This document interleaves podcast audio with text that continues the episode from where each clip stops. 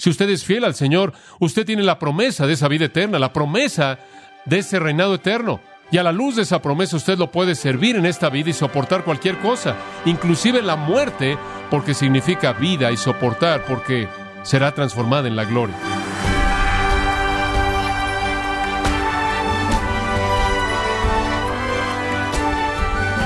Gracias por sintonizar. Gracias a vosotros con el pastor John MacArthur. La motivación es como fuego interior. Cuando usted se motiva, u otros tratan de motivarlo a usted, termina ardiendo también. Por lo tanto, es bueno saber motivarse a sí mismo. ¿Cuál fue la motivación que el apóstol Pablo le dio al joven Timoteo? Lo veremos hoy cuando el pastor John MacArthur en la voz del pastor Luis Contreras nos muestra las desafiantes palabras del apóstol Pablo para su discípulo en la serie Cualidades de un siervo excelente en gracia a vosotros. Eso nos lleva a nuestros últimos dos puntos finales. Somos motivados en el servicio sacrificial a Cristo debido a su preeminencia, debido al poder de su palabra y en tercer lugar, al propósito de la obra. Observa el versículo 10, es tan básico. Por tanto, todo lo soporto. ¿Por qué vives de tal manera que enfrentes todo esto? Bueno, todo esto lo soporto por amor de los escogidos, por causa de aquellos que son elegidos, los elegidos, los escogidos. Y de nuevo se nos recuerda, amados, y no lo podemos escapar, que Dios identifica personas que han sido escogidas para salvación desde antes de la fundación del mundo como los elegidos, los escogidos. Pablo dice, la razón por la que estoy dispuesto a entregar mi vida es por causa de los escogidos. Dice usted, bueno, ahora espera un momento. ¿Por qué necesitas entregar tu vida con respecto a los elegidos si son los elegidos? ¿Acaso Dios no los va a salvar? Van a ser salvadas de cualquier manera. No voy a arriesgar mi vida. Digo, si lo único que tuviéramos fuera una doctrina de la elección desequilibrada, sería una justificación para que todos nosotros hiciéramos absolutamente qué? Nada. Simplemente diríamos, bueno, el que va a ser salvo es el que es escogido por Dios. Efesios 1, usted sabe, 4, 5, 6, todo ese pasaje elegidos, escogidos en Él desde antes de la fundación del mundo, predestinados en amor para ser adoptados como hijos, todo llevado a cabo por la discreción totalmente soberana y libre de Dios, nada de nosotros. Ustedes saben, podremos decir, bueno, debido a que todos somos elegidos y somos elegidos por Dios, y Él ha hecho eso antes de que el mundo comenzara, y nuestros nombres están escritos en el libro de la vida del Cordero desde antes de la fundación del mundo, seguro no tenemos que preocuparnos por el evangelismo. Digo, ¿por qué voy a ser un mártir si ellos van a salvarse de cualquier manera, verdad? Esa es una manera de pensar bastante razonable, lógica, y entonces él añade esta afirmación tan importante en el versículo 9, por tanto, todo lo soporto, hasta prisiones, a modo de malhechor, la palabra de Dios no está presa, por esta razón, todo lo soporto por causa de aquellos que son elegidos, para que ellos también obtengan la salvación que es en Cristo Jesús, con gloria eterna. ¿Por qué haces lo que haces, Pablo? Porque quiero alcanzar a los elegidos. ¿Por qué quieres alcanzar a los elegidos? Para que puedan obtener aquello para lo que han sido elegidos. El punto es este. Dios los ha escogido para ser salvos, pero Dios también nos da este privilegio increíble de ser el agente humano mediante el cual el Evangelio Salvador es traído a sus corazones. Ese es el punto. Entonces, lo que obliga a Pablo no es que él es responsable de salvar a personas, sino que él tiene el privilegio santo y elevado de ser el instrumento mediante el cual Dios salva a personas. Hace muchos años atrás, me acuerdo que una señora me preguntó en una ocasión y ella dijo, bueno, ¿salvaste a alguien? Así lo expresó. Yo nunca he salvado a nadie en mi vida. Cualquier persona que viene a Cristo, viene a Cristo, porque Dios en su poder increíble y maravilloso y lleno de gracia, los atrae, ¿verdad? Jesús dijo, ninguno puede venir a mí si el Padre que me envió no le trajere. Y entonces nadie jamás ha sido salvado por John MacArthur, pero John MacArthur ha tenido el maravilloso privilegio de ser el agente que Dios ha usado cuando Dios estableció el salvar a alguien. Y ese es el punto, ese es el privilegio. Inclusive podremos decir por causa del privilegio involucrado, Pablo está dispuesto a sufrir. Es increíble. Pero no creo ni por un momento que alguien va a estar en el cielo o en el infierno debido a John MacArthur. Van a estar en el cielo porque son elegidos por Dios en su gracia soberana y tengo este privilegio tremendo de ser el vocero para la consumación de ese propósito electivo cuando ellos obtienen la salvación que tiene inherente en ella la gloria eterna. ¡Qué privilegio! ¡Qué llamado! ¡Qué propósito tan sublime para su vida! Y eso es lo que está en el corazón de Pablo aquí. Él dice, yo voy a soportar cualquier cosa por causa de aquellos que han sido elegidos, para que ellos también lleguen a la fe, para obtener aquello para lo que han sido elegidos. Esto es la salvación que es en Cristo Jesús, y con ello gloria eterna. ¡Qué afirmación! La salvación aquí viene exclusivamente en Cristo Jesús.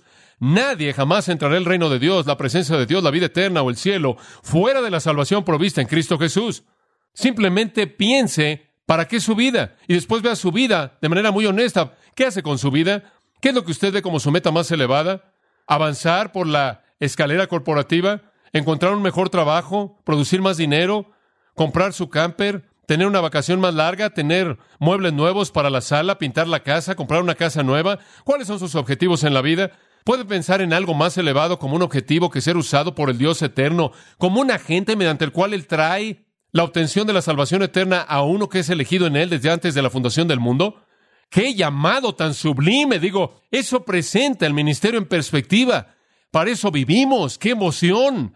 Sí, la salvación desde el punto de vista de Dios es mediante la elección. Desde el punto de vista del hombre debe haber una obtención mediante la fe y podemos ser el instrumento. En Romanos 10 usted recuerda esa maravillosa, maravillosa afirmación. Todo aquel que invocar el nombre del Señor será salvo. ¿Se acuerda de eso? Versículo 13, escucha el 14. Pero ¿cómo invocarán en el cual no han creído? ¿Y cómo creerán en aquel de quien no han oído? ¿Y cómo oirán sino un qué? Un predicador. ¿Y cómo predicarán a menos de que sean enviados? Y no es sorprendente que está escrito cuán hermosos son los pies de aquellos que traen las buenas nuevas. ¡Qué llamado tan maravilloso! Todo aquel que invocar el nombre del Señor será salvo, pero ¿cómo van a invocar si no oyen? ¿Cómo van a oír si no envían un predicador. Eso es básico. Entonces, sus sufrimientos tienen un propósito evangelístico. El hecho de que Dios está usando su predicación para salvar a los elegidos lo capacita para soportar cualquier cosa, cualquier cosa. Qué llamado tan emocionante. Este es el gozo del predicador, amados. Este es el gozo del predicador. Estaba leyendo de nuevo esta semana acerca de algunos de los predicadores del pasado. John Wesley.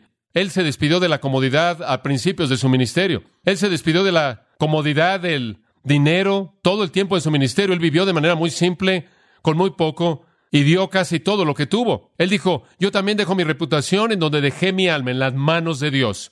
Porque él estaba siendo calumniado continuamente en su día. Juan Wesley viajó a pie o sobre caballo más de trescientos mil kilómetros. Predicó más de 2.400 sermones que conocemos en medio de la calumnia y el abuso, nunca conociendo los deleites del amor en casa, sujeto a ataques incesantes por parte de multitudes, por otros predicadores, por parte de la prensa. Sin embargo, nunca perdió el gozo de su servicio hasta que él murió a la edad de 88, porque él siempre supo a quién estaba sirviendo y el resto de las cosas simplemente eran cosas que simplemente caían a sus pies, pero nunca realmente tocaron el corazón. Se dijo de Jorge Whitfield también, Dios, claro, Dios lo usó poderosamente aquí en Estados Unidos después de que lo usó en Inglaterra durante años. En 34 años él cruzó el Atlántico 13 veces y predicó 18 mil sermones. Como un soldado de la cruz, él fue humilde, ardiente, devoto, se puso toda la armadura de Dios, prefirió el honor de Cristo en lugar de su propio interés, su propio reposo, su propia reputación o su propia vida. Y usted va a ser atacado, lo sé. ¿Y por qué va a estar usted dispuesto a soportar todo eso? Porque la obra es tan maravillosamente increíble. Usted tiene el privilegio de ser el agente de Dios para unir la elección soberana y la voluntad humana en la obra salvadora. Qué pensamiento, qué privilegio. Cualquier hombre que entiende la preeminencia del Señor, cualquier mujer que entiende el poder de la palabra y el propósito de la obra, se verá obligado a servir sacrificialmente en valentía por la causa de Cristo. La gente dice, bueno, no quiero decir nada, podría ofender a alguien. Y lo que hacen es que se sacan del panorama general de ser usados por Dios y Dios trae a alguien más para alcanzar a esa persona elegida. En el libro de los Hechos, Dios le dijo a Pablo, tienes que ir a esa ciudad, tengo mucho pueblo ahí, métete ahí, Pablo, y sé el instrumento cuando alcance a esos elegidos. Finalmente, el cuarto punto que le presenta Timoteo es, debes estar motivado por la promesa de la recompensa. Hay una recompensa que está por venir y está en los versículos 11 al 13. Palabra fiel es esta. Si somos muertos con Él, también viviremos con Él. Si sufrimos, también reinaremos con Él.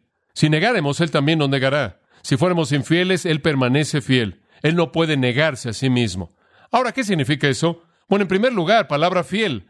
Es una palabra digna de confianza. Esa pequeña frase de introducción es usada cinco veces en las epístolas pastorales y en ningún otro lugar en el Nuevo Testamento. Y aparentemente la mejor manera en la que podemos entenderla era una manera de presentar algo que era axiomático en la primera iglesia. Esto es algo que era un truismo y todo el mundo conocía y repetía conocimiento común. La iglesia, ya para cuando Pablo escribe estas epístolas, había desarrollado cierto credo, había resumido sus doctrinas y enseñanzas básicas e importantes. Y entonces cuando Pablo dice esta es una palabra fiel y algunas veces añade la frase y digna de ser recibida por todos, él se está refiriendo a alguien que todo el mundo conoce. Es conocimiento común. En este caso, es una afirmación digna de confianza porque tiene tal paralelismo y tal ritmo y probablemente fue un himno y probablemente era cantado por la primera iglesia. Ahora recuerde que la iglesia había experimentado algo de persecución. Estaba la realidad de la enemistad del mundo de manera muy vívida en sus mentes.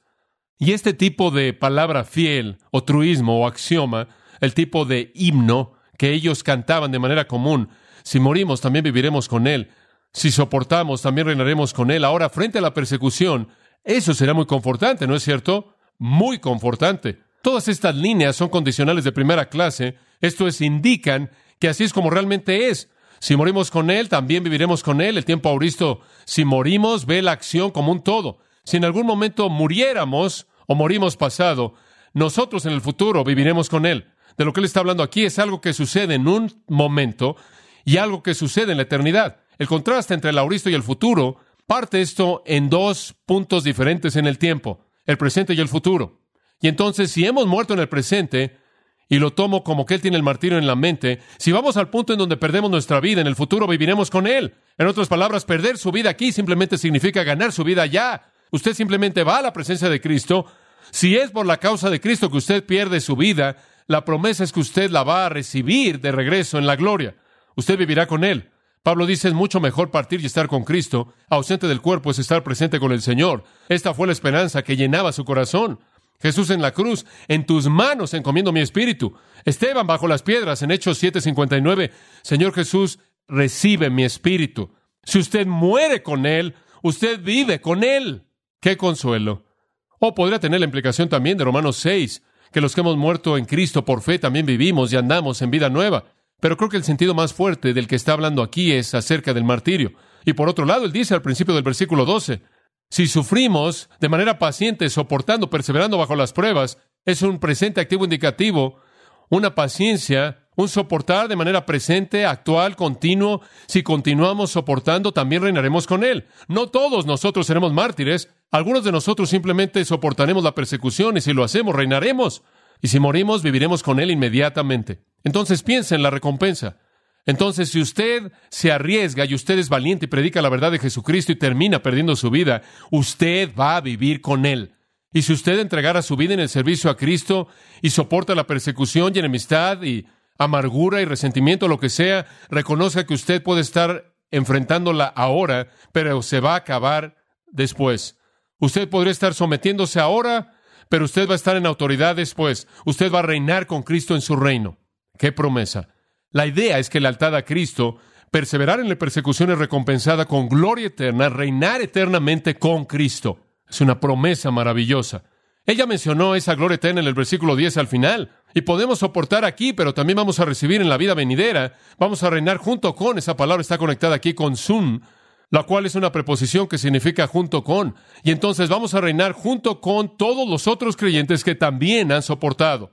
Ahora, permítame darle un pequeño pensamiento aquí antes de que nos vayamos. Escuche esto. Esta afirmación no solo es acerca del servicio fiel, sino acerca de la perseverancia de los santos. Si usted muere con Cristo, usted vivirá con Él. ¿Por qué? Porque en un sentido, si usted ha llegado al punto de la muerte en fidelidad a Cristo, eso prueba de manera positiva que usted es un cristiano genuino y usted va a su presencia a vivir. Por otro lado, usted quizás no haya muerto, pero si usted ha soportado toda la persecución, ha soportado de manera continua y nunca abandonó la fe, entonces usted va a ser alguien que demuestra que usted es un creyente genuino que va a reinar para siempre con Cristo. Esa es la perseverancia de los santos. ¿Cómo sabe si una persona es salva de manera genuina? Perseverarán. Ellos van a enfrentar las pruebas, las luchas, las persecuciones, las dificultades y van a permanecer siendo fieles al Salvador. Oh, claro que hay lapsos. Hay ocasiones cuando, como Pedro, Niegan al Señor momentáneamente, pero salen y lloran amargamente. Y Pedro, usted recordará, murió eventualmente como mártir, genuino, siendo fiel a la fe. El Señor le dijo que así sería, la tradición dice que así fue. Nadie es elegido quien no soporta.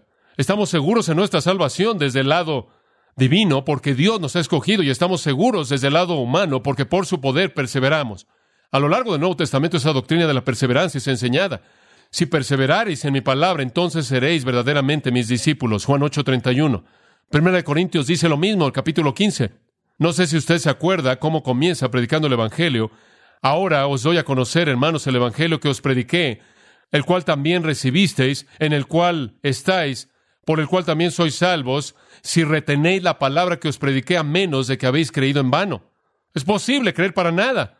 Eso es creencia fácil. Eso es, entre comillas, toma una decisión. Estaba hablando con mi papá acerca de esto y estábamos discutiendo el hecho de que hacer una decisión por Cristo no es un término bíblico. Aceptar a Cristo realmente no es usado en las Escrituras. Lo que las Escrituras hace al invitar a una persona a Cristo es llamarlos a ser un seguidor de Jesucristo. Ese es el punto. Usted no le dice a alguien, Jesús murió y Jesús resucitó y Él quiere que cambie su vida. Si tan solo lo aceptas, Él cambiará tu vida. Ese es simplemente algo a corto plazo. Tú simplemente haces esto y vas a recibir aquello. Eso es algo muy confuso y ese tipo de evangelismo, creo yo, ha producido a muchos abortivos. Lo que debemos decirle a la gente es, si tú crees que Jesús es el Hijo de Dios quien murió y resucitó, si tú crees que Él es el Salvador quien pagó la paga por tu pecado, si tú crees que Él desea perdonarte y estás dispuesto a seguirle en obediencia y vivir para su gloria, entonces ven y sigue a Cristo.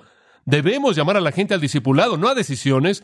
Debemos llamar a la gente a seguir a Cristo, no a aceptar a Cristo. Y aquí volvemos a ver que usted reinará si usted continúa bajo la persecución, siendo fiel a Cristo, si usted es un seguidor. Nadie es elegido que no soporta. Entonces Él dice, puedes morir, pero si mueres, vivirás con Él. Por otro lado, si soportas, el hecho de que has soportado prueba que tú eres genuino y reinarás con Él.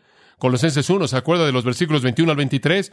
Dice que habiendo estado alejados antes, siendo hostiles en vuestra mente, y Él os ha reconciliado en su cuerpo carnal mediante la muerte, y después él dice esto en el versículo 23, si de hecho continuáis en la fe, firmemente arraigados y sin moveros de la esperanza del Evangelio. Como puede ver, si usted continúa fiel, si usted es un seguidor de Cristo, entonces él dice ahí en el primer punto, si vas a morir, vas a vivir con Él. Y si tienes que soportarlo todo, está bien, al final vas a reinar con Cristo. Esa es la recompensa. Oh, qué cosa tan maravillosa. Pero por otro lado, Él no se detiene ahí. Él nos da toda la palabra fiel, Él nos da toda la estrofa del himno. Obsérvelo en el versículo 12. Por otro lado, si le negáremos, Él también nos negará.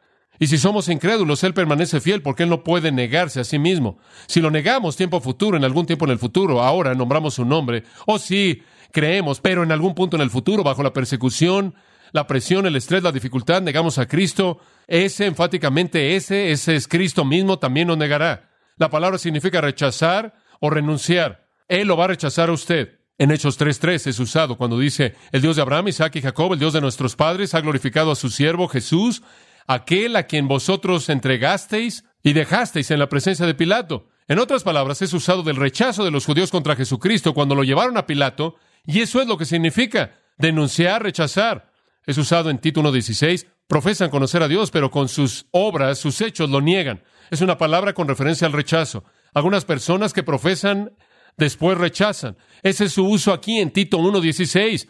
Por un rato, por un tiempo, todo se oye bien, se oye como que realmente creen, pero niegan. Es la misma palabra usada en 2 de Pedro 2, versículo 1, de aquellos que nombran el nombre de Cristo, pero niegan al amo que los compró. Por un lado dicen ser maestros representándolo, pero por otro lado realmente lo niegan. Entonces, si usted lo niega en algún punto a lo largo del proceso, como el tipo de personas de la tierra rocosa, hay un poco de vida ahí y de pronto cuando la persecución comienza y vienen los problemas y hay un precio que pagar, usted rechaza a Cristo, usted se seca, usted muere.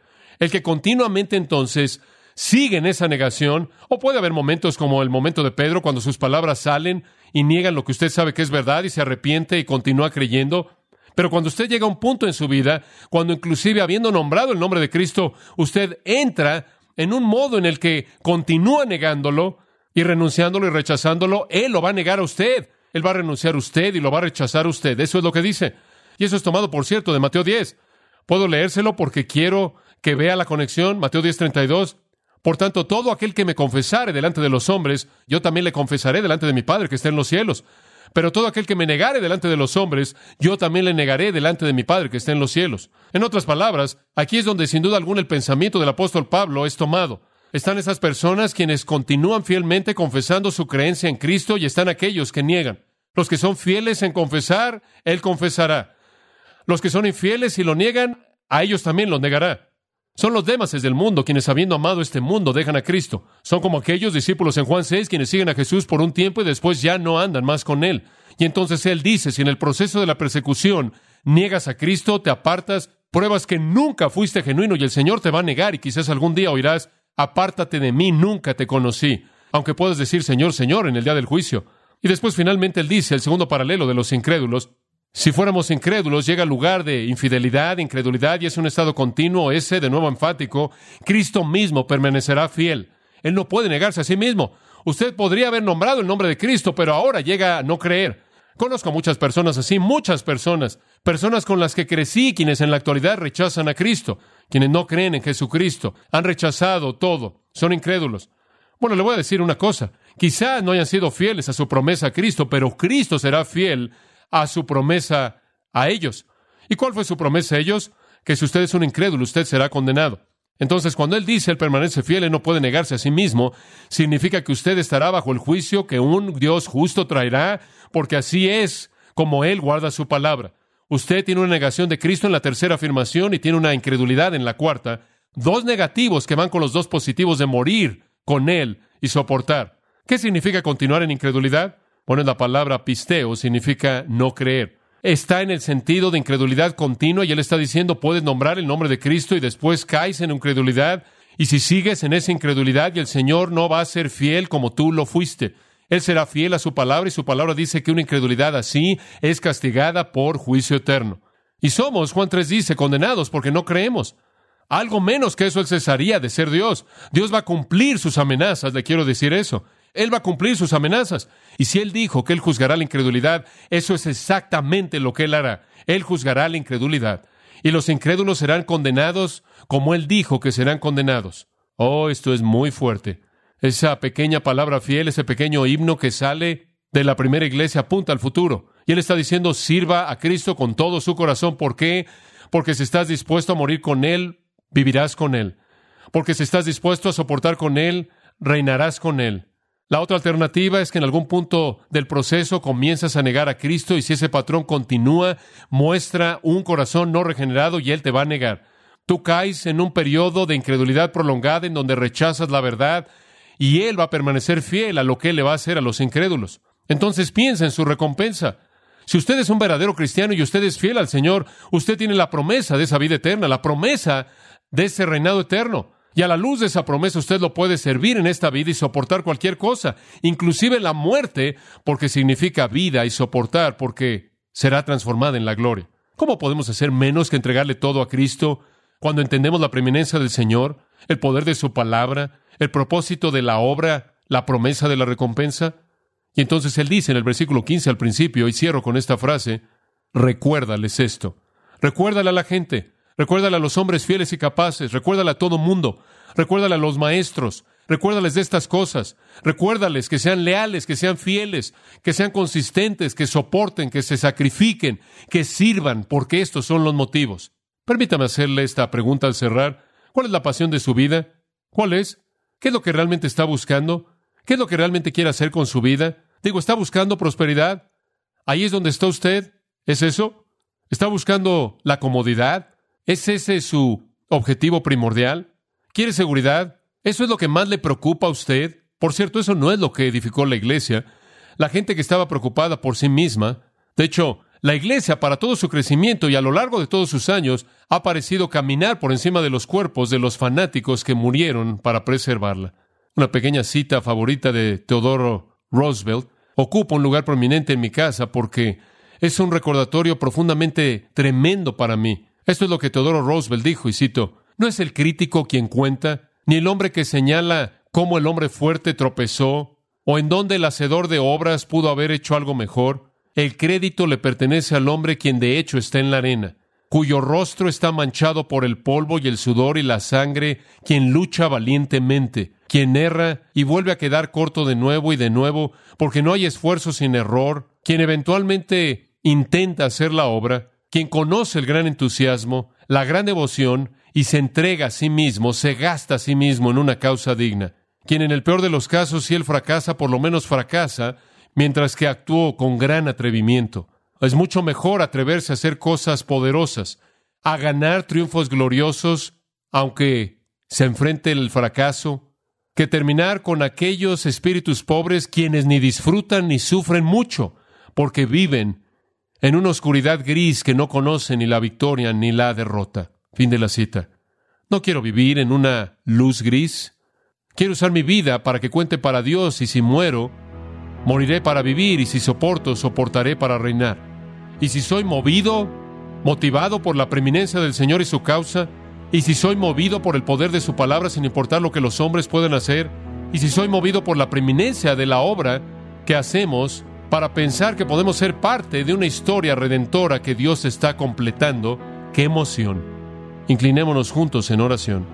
Señor, ayúdanos a no acobardarnos en nuestro nido, ayúdanos a no ponernos cómodos en este mundo, sino ayúdanos a que siempre estemos en el borde, a hacer todo lo que tú quieres que seamos.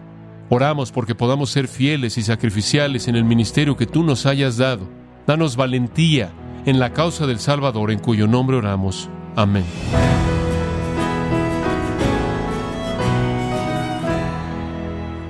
Las palabras con las que cierra John MacArthur son un sobrio recordatorio para todo cristiano. ¿Y cuál es la pasión de su vida? ¿Qué es lo que busca? ¿Qué es lo que realmente quiere hacer con su vida, estimado oyente? Preguntas que debemos tomar en cuenta por su importancia. Esta es la serie Cualidades de un siervo excelente, en gracia a vosotros. Estimado oyente, quiero recomendarle el libro Diferencias doctrinales entre los carismáticos y los no carismáticos, en donde John MacArthur hace un llamado a realizar una evaluación bíblica de la herencia de confusión bíblica y sentimentalismo. Esto es provocado al apartarse de la verdad. Puede adquirirlo en la página de gracia.org o en su librería cristiana más cercana. También quiero recordarle que puede descargar todos los sermones de esta serie Consejo para un discípulo joven, así como todos aquellos que he escuchado en días, semanas o meses anteriores, animándole a leer artículos relevantes en nuestra sección de blogs, ambos en gracia.org. Si tiene alguna pregunta o desea conocer más de nuestro ministerio, como son todos los libros del pastor John MacArthur en español, o los sermones en CD, que también usted puede adquirir, escríbanos y por favor mencione la estación de radio por medio de la cual usted nos escucha en gracia a vosotros. Es importante conocer no solo el país y ciudad de donde usted nos escucha, sino también la radio. Para quienes contactan nuestro ministerio por primera vez, pueden solicitar una copia del mensaje de promoción sin costo alguno, un mensaje por oyente únicamente. Si usted vive en los Estados Unidos o Puerto Rico, escríbanos a Gracia Vosotros, P.O. Box 4000, Panorama City, California 91412. O puede escribirnos a través del siguiente correo electrónico radio arroba.